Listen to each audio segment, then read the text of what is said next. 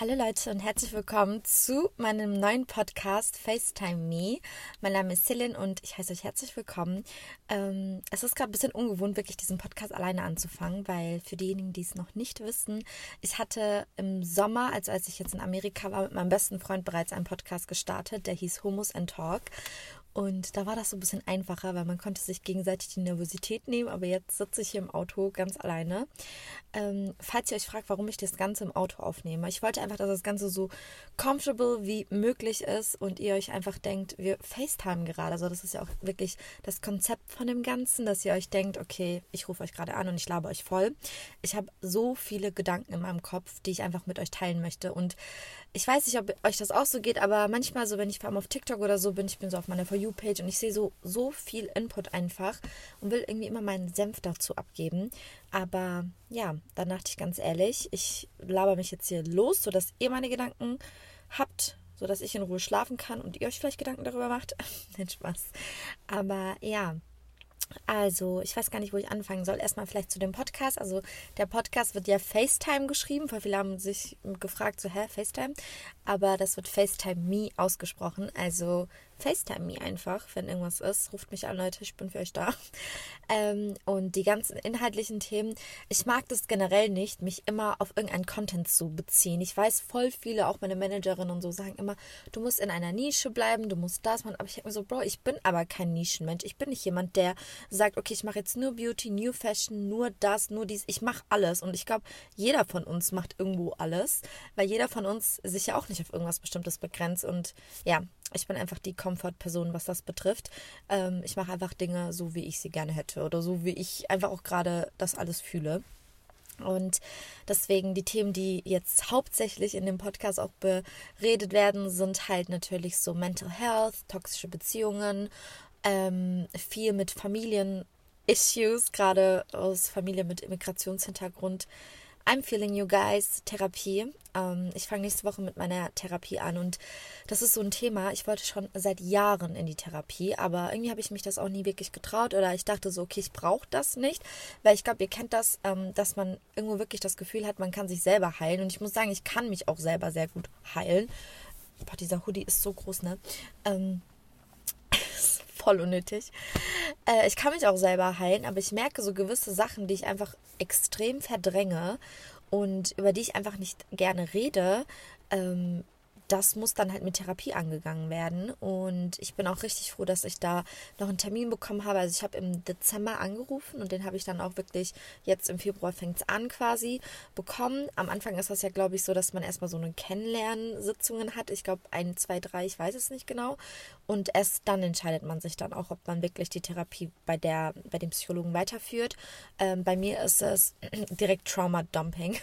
bei mir ist es äh, vor allem halt Tiefenpsychologie. Das heißt, man geht, man sollte in meine Tiefe gehen, um meine gewissen Probleme einfach heutzutage ja, erklären zu können, ähm, Lösungen dafür zu finden. Also für diejenigen, die es nicht wissen, ich leide unter einer Essstörung. Ähm, ich habe wurde diagnostiziert mit Binge Eating Disorder. Ähm, was das genau ist, kann ich auch nochmal erzählen. Also das ist hauptsächlich ist diese Fressattacken einfach, dieses unkontrollierte Essen und danach sich einfach extrem schlecht fühlen. Ähm, und einfach dieses emotionale Essen. Und das habe ich schon seit meiner Kindheit. Also das habe ich schon seitdem ich 14 bin, aber so richtig diagnostiziert wurde das Ganze noch gar nicht und so richtig ähm, angegangen wurde das Ganze auch noch nicht. Also irgendwie wird das immer so ein bisschen unter den Tisch gekehrt, ähm, was auch verständlich ist, aber ja, und ich habe mir dann einfach vorgenommen, das hatte dann tatsächlich auch meine Hausärztin gesagt. Sie meinte, bei dir hat das sehr viel mit deiner Kindheit zu tun. Und für diejenigen, die es auch nicht wissen, also ich habe ja eine kleine behinderte Schwester. Ähm, über dieses Thema möchte ich auch mal in meinem Podcast reden. Und natürlich war das für mich nicht einfach, ähm, groß zu werden. Also was heißt nicht einfach? Also ich muss sagen, meine Eltern haben wirklich alles gegeben, dass es mir gut geht und Alhamdulillah, mir geht es auch gut. Aber viele Sachen kommen halt natürlich auch mit dem Erwachsenenalter dann eher so richtig hervor. Und für mich war halt Essen damals, war meine Freundschaft. Das war so für mich okay. Nicht genug Aufmerksamkeit bekommen. Essen und dann unkontrolliertes Essen, emotionales Essen. Und das hat halt alles mit meiner Kindheit noch zu tun gehabt, aber generell auch ansonsten. Ähm, ich merke es ja selber so manchmal, dass ich einfach, ähm, ich würde jetzt nicht sagen Aggression habe, aber ich bin sehr leicht getriggert und ähm, ich bin mir dessen aber auch ziemlich bewusst. Also ich bin dann auch so, dass ich mir denke, so, okay, bist du jetzt getriggert, weil die Situation wirklich so schlimm ist oder bist du getriggert, weil das innere Kind in dir, also ihr kennt ja bestimmt dieses innere Kind-Sachen, ob dieses innere Kind in dir gerade einfach kaputt ist. Und ähm, genauso ist es aber auch, wenn ich mit anderen Leuten zu tun habe, wo ich merke, okay, die sind voll schnell gereizt oder voll schnell irgendwie getriggert oder so, dann weiß ich so, okay, das ist gerade, also wie soll ich euch das erklären? Ich hatte mal so ein Video gesehen und zwar, dass nicht jedes Alter dem emotionalen Alter entspricht. Das heißt, zum Beispiel, wenn ihr mit eurem Vater die ganze Zeit streitet und der ist jetzt 60 oder so, dann streitet ihr nicht mit einem 60-jährigen Mann, sondern ihr streitet mit einem Kind, was gerade quasi, also emotional ist dein Vater vielleicht acht oder neun. Und das heißt, ihr streitet euch auf emotionaler Lage mit einer Person, die halt acht oder neun ist. Und das hat mir so viel so, also ich wurde damit richtig aufgeweckt. Und dann habe ich mich so gefragt, okay, wie was ist dein emotionales Alter? Ähm, und ich muss sagen, ich habe das noch nicht richtig gefunden, weil manchmal verhalte ich mich ziemlich alt, also das heißt ähm, sehr reif und ich merke auch, okay, meine Menschen in meinem Alter würden vielleicht anders reagieren. Also das sind auch wirklich Beispiele, aber sehr oft merke ich auch so, okay, du bist gerade emotional 16, du bist gerade keine fast 25-Jährige, du bist gerade 16, Girl calm the fuck down, so.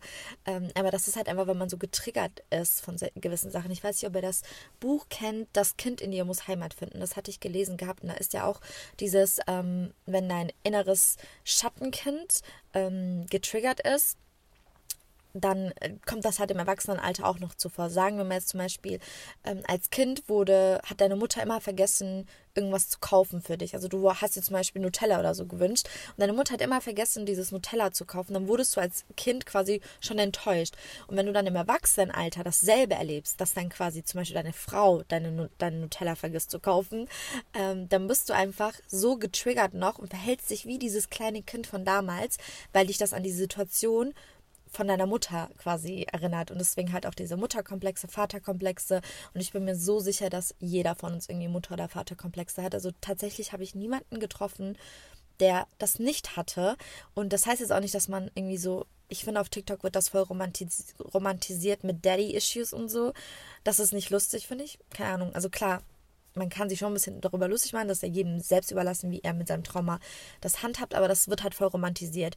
Aber ähm, das ist halt eine wirklich ernstzunehmende Sache. Also ich finde, jemand, der Mutter und Vater komplexer hat oder eins von beiden, der hat halt leider immer in seinem späteren Leben irgendwo immer Probleme. Also Mutterkomplexe, finde ich, sind sehr krass bei Beziehungen dann zu erkennen. Das heißt, dass man jemand einfach Beziehungen, also unfähig ist, Beziehungen zu führen oder ähm, ganz andere Love Languages hat und jemand, der Vaterkomplexe hat, ist halt meistens jemand, der dann zu krasse so Abandonment Issues hat, also jemand, der sich nicht ähm, lösen kann, jemand, der sich binden möchte und so Sicherheit sucht, weil der Vater symbolisiert ja irgendwo zu Hause immer diese Sicherheit.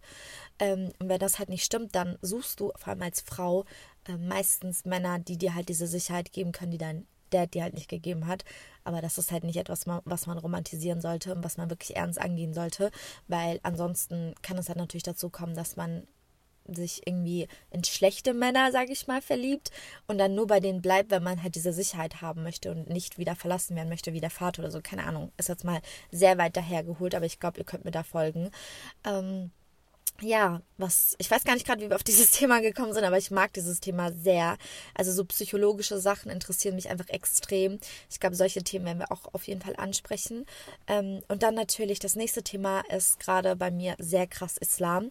Also, Entschuldigung, das war jetzt richtig, das war jetzt richtig peinlich, oh mein Gott. Aber das ist einfach die Wahrheit, Leute. Ich musste gerade aufstoßen, es tut mir leid. Ähm, und zwar, das nächste Thema ist Islam. Viele fragen mich in letzter Zeit, wie es dazu gekommen ist, dass ich einfach wieder so religiös geworden bin. Ähm, und ich finde das immer voll so krass, weil ich halt immer schon religiös war, aber ich habe das halt nie so wirklich jetzt nach außen hin gezeigt. Ähm, was ja, deswegen ist es ja auch normal, dass man so, denke ich, verurteile jetzt niemanden dadurch. Aber ähm, tatsächlich hatte ich halt auch so meine Höhen und Tiefen, was Religion betrifft. Ich bin jemand, ich bin sehr religiös aufgewachsen. Also nicht, dass jetzt meine Eltern extrem religiös waren. Also jeder von uns hat natürlich seinen Glauben. Aber weder meine Mutter noch in meinem Umfeld wirklich so Verwandtschaft trägt jetzt zum Beispiel ein Kopftuch oder betet. Also wirklich nur Einzelfälle so. Deswegen ähm, hatte ich jetzt zu Hause nicht dieses Religion als Thema ganz groß. Aber meine Eltern haben sich schon darum gekümmert, dass ich die Religion lerne. Also ich bin dann zum Beispiel in so Koranschulen gegangen, ähm, schon seitdem ich sechs bin oder so und war dann auch wirklich sehr lange immer dort. Das war dann auch über Wochenenden. Ähm, ja, habe halt den Koran gelernt und ähm, war dann auch in so einer Gemeinde mäßig, wo ich dann halt an Wochenenden war. Das war so, ich glaube, von 10 bis ich 14 war oder so. Und da habe ich sehr viel gelernt tatsächlich. Ich will jetzt auch keine Namen nennen oder so, aber ich habe sehr viel dort gelernt. Aber mir wurde die Religion sehr oft mit Strafen beigebracht. Und je älter ich dann wurde, also ich, wie gesagt, ich habe immer an Gott geglaubt. Ich hatte nie irgendwie Struggles in der Hinsicht. Ähm, ich habe immer an Gott geglaubt, aber ich hatte irgendwo immer diese Angst vor der Religion. Das heißt, ich hatte irgendwie immer Angst, dass je mehr ich mich in dieses Thema reinlese, je mehr ich mache, desto mehr Fehler kann ich machen und je mehr Fehler ich mache, desto mehr Strafen werde ich haben. Ich hoffe, das macht Sinn. Aber so war das halt bei mir. Also ich hatte irgendwo ein bisschen Angst und habe mich dann halt einfach selber von der Religion distanziert und meine Eltern waren, wie gesagt, nicht jemand, äh, nicht die Menschen, die jetzt gesagt haben, du musst aber äh, in die Moschee gehen, du musst jetzt das und das machen, sondern die haben mir da ziemlich die Freiheit gelassen, vor allem als ich dann halt auch älter wurde, so 14, 15, 16. Und diese Freiheit habe ich halt irgendwo ein bisschen ausgenutzt, in der Hinsicht, dass ich mich halt gar nicht mehr mit der Religion befasst habe. Also klar, ich habe zwar ab und zu gefastet, aber ich muss, ich bin euch ehrlich, ich habe auch nicht gefastet in meiner Jugend, ähm, weil eigentlich solltest du, also für diejenigen, die jetzt nicht Muslime sind, ähm, als Frau fastest du, sobald du deine Periode bekommst und ich hatte meine Periode schon mit elf elf bekommen, aber ich habe so richtig angefangen zu fasten erst vor zwei Jahren, Leute. Weil zu Hause hat bei mir niemand gefastet aus gesundheitlichen Gründen und mir wurde das aber auch nicht so, ich sag mal so, beigebracht, zu Hause oder auch woanders, dass ich das jetzt machen muss. Weil ich glaube, viele ähm, jetzt auch in den Koranschulen und so haben das äh, die Verantwortung dann halt den Eltern übergeben. Aber bei mir, bei mir wurde das halt nicht so kommuniziert, sage ich mal. Also erst so vor kurzem habe ich wirklich, also was heißt vor kurzem, aber vor so zwei, drei Jahren habe ich erst so realisiert, boah, du musst fasten, das ist eine Pflicht. Das musst du als Muslime, solltest du fasten und beten. Das sind Sachen, die nicht irgendwie optional sind und die du nicht irgendwie so aussuchen kannst, sondern äh, das Einzige, was uns von den Nichtgläubigen unterscheidet, ist eben das Gebet und ähm, die anderen Pflichten, die äh, wir halt erledigen sollten. Und ähm, deswegen ja, wie gesagt, ich habe halt auf Instagram natürlich nie darüber geredet oder das nie irgendwie an die offene so Glocke gehangen. Ich hatte natürlich auch so meine, ich sag mal, Phasen, in denen ich ganz andere Richtungen gegangen bin. Das habt ihr auch gesehen, wie Bilder, die ich gepostet habe. Wenn ich feiern gegangen bin, habe ich das gepostet. Und ich habe einfach die Religion nie so richtig ähm, ja, vor den Augen gehabt. Ich war dann auch eine Zeit lang sehr depressiv das hat bei mir angefangen 2019. Also ähm, ja, ich glaube, über solche Themen können wir nochmal dann in der anderen Episode reden. Aber ich war auf jeden Fall sehr depressiv. Ich hatte tatsächlich auch Suizidgedanken. Ich glaube, ich sage das jetzt zum ersten Mal öffentlich. Aber ich hatte auch Suizidgedanken und für mich war das halt so voll, okay, du kannst nicht mehr, du hast eine Leere in dir, das Leben hat keinen Sinn mehr. Ähm, ich war sogar noch in der Beziehung zu, der, zu dem Zeitpunkt. Und mein Ex-Freund war tatsächlich so auch ein bisschen religiöser in dem Moment und er hat mir dann halt immer versucht, so den Islam ein bisschen näher beizubringen und hat mir immer Bücher geschenkt und so, was ich auch wirklich schätze. Also irgendwo war das ähm, für mich auch so eine Erleichterung. Und ich habe ihm natürlich dann auch erzählt von den ganzen dunklen Gedanken, die ich hatte. Ich muss gerade heulen irgendwie. Ich weiß nicht warum, ich will nicht heulen. ähm, ja, auf jeden Fall hatte ich ja diese dunklen Gedanken und ähm, vieles war halt natürlich bei mir auch, weil ich sehr oft Streit mit meiner Mutter hatte zu Hause. I love you, Mom.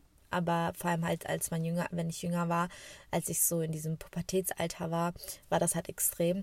Und ähm, ich habe mich irgendwie nie verstanden gefühlt. Ich habe mich weder von meinem Ex-Freund verstanden gefühlt, noch von meiner Familie. Ich hatte das Gefühl, ich kann mich nicht erklären. Und ich hatte aber auch nicht die Wortwahl, um mich zu erklären. Wie gesagt, dann äh, wurde, hat natürlich mein Ex-Freund gesagt, so, das ist, du kommst in die Hölle, wenn du das machst, mach das nicht. Ähm, und dann habe ich aber auch so ein bisschen angefangen, mich mit der Religion mehr zu befassen. Das heißt, ich habe versucht, dann, äh, ich habe auf jeden Fall gefastet dann und habe auch den Sinn vom Fasten dann verstanden und habe dann auch irgendwann gelernt, einfach, okay, du, also es gibt Sachen, die du machen musst und es gibt Sachen, die du unterlassen solltest. Und ähm, das war aber immer noch so eine Nebensache. Wisst ihr, was ich meine? Bis letztes Jahr tatsächlich. Ich bin ja nach Dubai gegangen. Ähm, ich war für mein, Praxissemester, darüber rede ich jetzt aber gleich nochmal, war ich halt in Dubai und ähm, ich habe mich getrennt gehabt. Das heißt Partylife volle Kanne.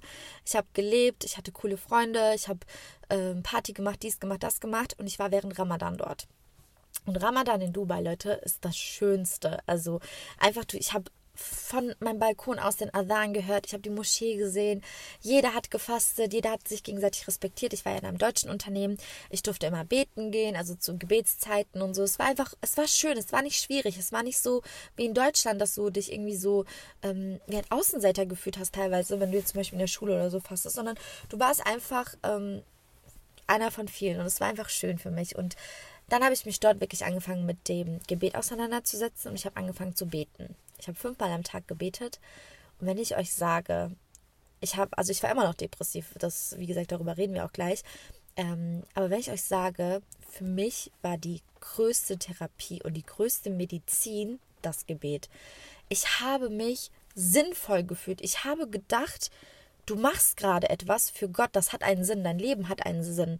Du machst Ibadet, also du machst ähm, einfach Gott, du machst etwas für Gott und ich habe mich so gut gefühlt, ich habe mich so schön gefühlt und ähm, man fühlt sich auch irgendwie so rein. Man wäscht sich ja von den ganzen Sünden auch einfach so ein bisschen rein. Ich weiß nicht, warum gerade das Video aufgehört hat. Sorry, Leute, für die, die nur zuhören. Aber ja, genau, ich habe mich auf jeden Fall ähm, ganz anders gefühlt und diese Lehre konnte ich dann halt irgendwo so ein bisschen wieder zuordnen.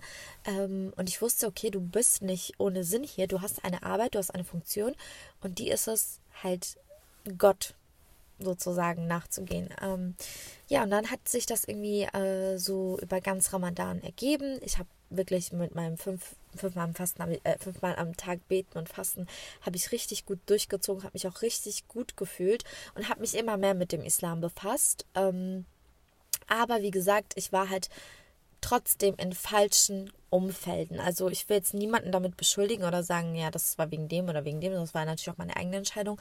Ich hatte einfach Freunde, die sehr gerne feiern gegangen sind. Ich hatte Freunde, die mit dem anderen Geschlecht befreundet waren. Ich habe immer noch äh, Freunde vom anderen Geschlecht. So ist es nicht. Also ich will mich jetzt hier nicht als perfekt, aber ich habe das halt damals nicht gecheckt. Und dann bin ich zurückgekommen und es war ähm, mit dem Gebet wurde das dann irgendwie ein bisschen schwieriger, weil ich war wieder in Deutschland, keiner betet zu Hause, ich höre den Adhan nicht, alles ist grau, alles ist komisch. Ich bin nach Amerika gegangen. Also für die, die es nicht wissen, ich habe mein Auslandssemester dort gemacht. Äh, ich war in Amerika und ähm, dort muss ich sagen, ich bin so dankbar. Ich habe wirklich tolle Freunde kennengelernt und die Freunde, die ich hatte, waren einfach einzigartig. Und ich bin sehr, sehr dankbar. Denn wir hatten unter uns einfach so eine Rubrik. Wir haben Islam-Talks geführt. Also wirklich, wir waren in LA, Leute. In der Stadt der Sünden, kann man schon sagen. Und wir saßen abends irgendwo auf einem Parkplatz ähm, und haben einfach über Islam geredet. Wir haben eine Freundin gehabt, die sich halt wirklich gar nicht mit dem Islam auskann, äh, ausgekannt hat. Und sie hat halt immer Fragen gestellt und wir haben halt ähm, so mit unserem Wissen halt geantwortet. Und ich habe dann auch gemerkt, so, oh, so, ich habe eigentlich das Wissen immer noch. Ich habe euch ja erzählt, dass ich in dieser Wochenende immer in, die, in diese Koranschule gegangen bin. Und da habe ich halt, wie gesagt, sehr viel gelernt und dieses Wissen ist halt wieder so hochgekommen. Und dann habe ich halt dort in Amerika wieder extreme Depressionen gehabt. Ähm, zu dem Punkt, dass ich wirklich auf meinem Spam-Account eigentlich nur noch geheult habe. Ich wollte zurück, ich hatte keine Lust mehr. Ähm, ich habe meine Mutter vermisst und so und ich hätte das niemals gedacht. Habe ich wieder angefangen zu beten. Und wieder, das Gebet hat mir einfach Kraft gegeben. Das Gebet war einfach ein Geschenk. So, ich habe auf Handtüchern gebetet, Leute. Meine Mitbewohnerin ist äh, Holländerin gewesen. Ich werde das nicht vergessen. Es war so lustig. Sie hat mit ihrer Mutter FaceTime geredet und hat nicht gecheckt, dass ich bete. Und ihre Mutter so, was macht die da im Hintergrund? Und sie so, oh my God, I think she's praying. Um, that was, that was so cute. Aber ja, das war halt so, ich habe das so ein bisschen auch für mich gemacht. Und dann habe ich halt angefangen, auf Instagram mehr zu posten. Ich habe natürlich euch alle so gezeigt, so, okay. Ich dachte mir, wenn ich das selber durchgemacht habe, ich bin mir so sicher, dass es da draußen Mädels gibt, die das Gleiche durchmachen. Und ähm, auf den Punkt, auf den ich kommen möchte, ist, ich habe mich immer nicht dem Islam gerecht gefühlt. Ich habe mich immer, also mir immer gedacht, du bist nicht äh, in der Lage, also du darfst nicht beten, du bist dem nicht gerecht, du bist dem nicht sündenfrei genug, um die ähm, ich sag mal, um das Recht zu haben, mit Gott zu reden, weil das Gebet ist ja mit Gott reden. Und ich habe mich immer gedacht, so, ich habe mich, mich immer gefragt, okay, ähm, darf ich denn jetzt gerade, also ist das richtig, dass ich jetzt bete, obwohl ich jetzt zum Beispiel gestern feiern war oder so? Und immer mehr Videos kamen auf meine For You-Page oder auch mehr Gespräche und ich habe einfach gelernt und das will ich jetzt auch euch sagen, egal was ihr macht, egal welche Sünde ihr macht, Leute, vernachlässigt nicht das Gebet. Weil das Gebet bringt euch näher zum Iman und je näher ihr zu Gott, also zu, zu eurem Iman kommt, desto weniger können euch auch solche Außenweltsachen einholen. Aber wenn ihr nicht betet und gar keine Bindung zu Gott habt, dann ist es viel einfacher, in dieser dunklen Kugel, sage ich mal, zu verschwinden, weil ihr habt kein weißes Licht. Versteht ihr, was ich meine? Aber mit dem Gebet, ihr, ich weiß, dass es komisch ist, für mich war das auch komisch, aber es ist das Richtige und ich finde es so traurig, dass auf Social Media einfach dargestellt wird, als ob du entweder du bist 100 also ein voll praktizierender Moslem, Hijab, alles perfekt. Oder du bist null, du bist kein Moslem. Und ich habe ja auch äh, jetzt gestern zum Beispiel was gepostet und zwar kam ja, äh, habe ich ja Kommentare bekommen, als ich so ein Video gepostet habe, dass ich mich für Sochbet, das ist so eine Freitagsunterhaltung in der Moschee, als ich mich dafür fertig gemacht habe, habe ich die Kommentare bekommen, ähm, ja, Hauptsache Bilder posten, aber dann ähm, Hijab anziehen oder so. Mal Hijab anziehen, mal nicht Hijab anziehen. So mäßig, das passt nicht. Erstens was ist das bitte für eine Denkweise von das passt nicht? Also was für 100 oder Zero so Leute. Es gibt auch Leute, die sich einfach Stück für Stück verbessern. Und das ist auch unsere Aufgabe als Moslem, einfach sich Stück für Stück zu verbessern, dass du einfach 100 Prozent gibst dafür, dass du es versuchst. Aber Leute, die das gar nicht versuchen, sind sich gar nicht bewusst, dass ähm, zum Beispiel, wenn du auch nur einmal am Tag betest, es ist besser als keinmal am Tag zu beten. Es gibt nicht dieses, ja, wenn du das aber nicht ganz machst, dann lass es komplett sein.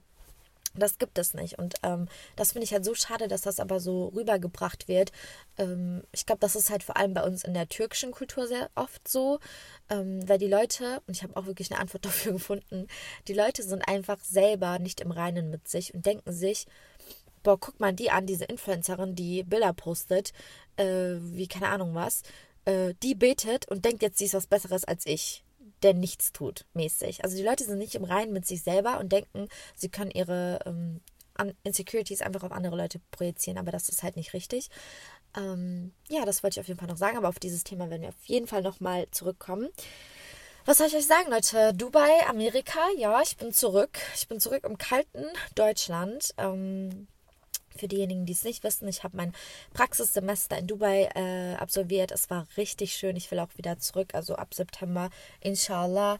Einfach weil diese Stadt für mich richtig schöne Erinnerungen hat auch. Und ähm, ja, du dort einfach auch nicht, zum Beispiel hier, wenn ich mit dem Hijab rausgehe oder so, wenn ich jetzt in die Moschee gehe, dann halte ich natürlich manchmal an, um zu tanken oder so und ziehe mein Kopftuch dafür nicht aus. Aber ey, ich sag das auch zu meinen Freunden, die das Kopftuch wirklich immer anhaben. Ich sag so, boah, das ist so schlimm, die gucken einen so schlimm an. Und ich krieg diese Blicke nicht, wenn ich kein Kopftuch trage. Ich so, wie macht ihr das? Das ist wirklich, Allah muss euch so viel Sabr geben. Ähm, das, ja, aber inshallah, ich habe wirklich dieses Jahr eigentlich vorgehabt, also immer noch, ähm, ja, das Hijab anzuziehen. Ich weiß es noch nicht. Ich will auch nicht groß reden oder so. Aber ähm, das ist echt eines meiner größten Wünsche. Ich fühle fühl mich dadurch einfach so wohl, so sicher. Aber ich glaube, in Deutschland ist das halt voll schwierig und deswegen würde ich das voll gerne halt in einem muslimischen Land natürlich machen. Ähm, ja, ansonsten Amerika war nicht so cool, Leute, sage ich euch ehrlich. Amerika war richtig trash. Also ich sage das irgendwie jeden. Es war so was von ein drittes Weltland. Ich weiß nicht, wer, wer Amerika verarscht hat, dass die denken, die sind irgendwie voll cool oder so, sind die nicht, Leute. Ich sag's euch. Bei Gott, Türkei ist tausendmal weiter als Amerika. Die sind, das ist, ihr müsst euch so vorstellen, Crack-Gegend und die haben das so ein bisschen bunt angemalt und mäßig so verkaufen sich für teuer, aber sind die nicht. Die sind wirklich. Aber falls ihr, ich glaube, wir machen mal eine Fragerunde dazu, äh, dann könnt ihr das genauer fragen. Ich sehe gerade schon, wir haben äh, schon über 20 Minuten aufgenommen. Ich glaube, das reicht für die erste Folge. Ich würde mich super freuen, wenn ihr den Podcast natürlich ähm, unterstützt. Also erstmal dem Instagram-Account folgt, dann ähm, natürlich auch sonst teilt. äh, für diejenigen, die sich das Video jetzt gerade anschauen, die können gerne liken, kommentieren. Und über Themenvorschläge würde ich mich natürlich auch freuen. Also sehr gerne auf meinem Instagram-Account dann. Ähm, und könnt ihr bitte kurz abstimmen auf, also falls ihr jetzt gerade hier zuhört, das die Folge kommt ja jetzt gleich online. Ähm, Heute kommt noch die Umfrage online, welchen Tag wir in der Woche als Podcast-Tag nehmen. Also sollen wir Mittwoch oder Donnerstag nehmen? Das wollte ich euch fragen. Ansonsten bedanke ich mich recht herzlich. Falls ihr euch fragt, mein Mikrofon war an einer Schiene dran. Ähm, ja, ich bin noch nicht ganz so professionell, aber das kommt. Das kommt mit der Zeit, Leute. Es hat richtig gut getan, mit euch zu reden. Dankeschön fürs Zuhören und wir sehen uns beim nächsten Mal. Tschüss!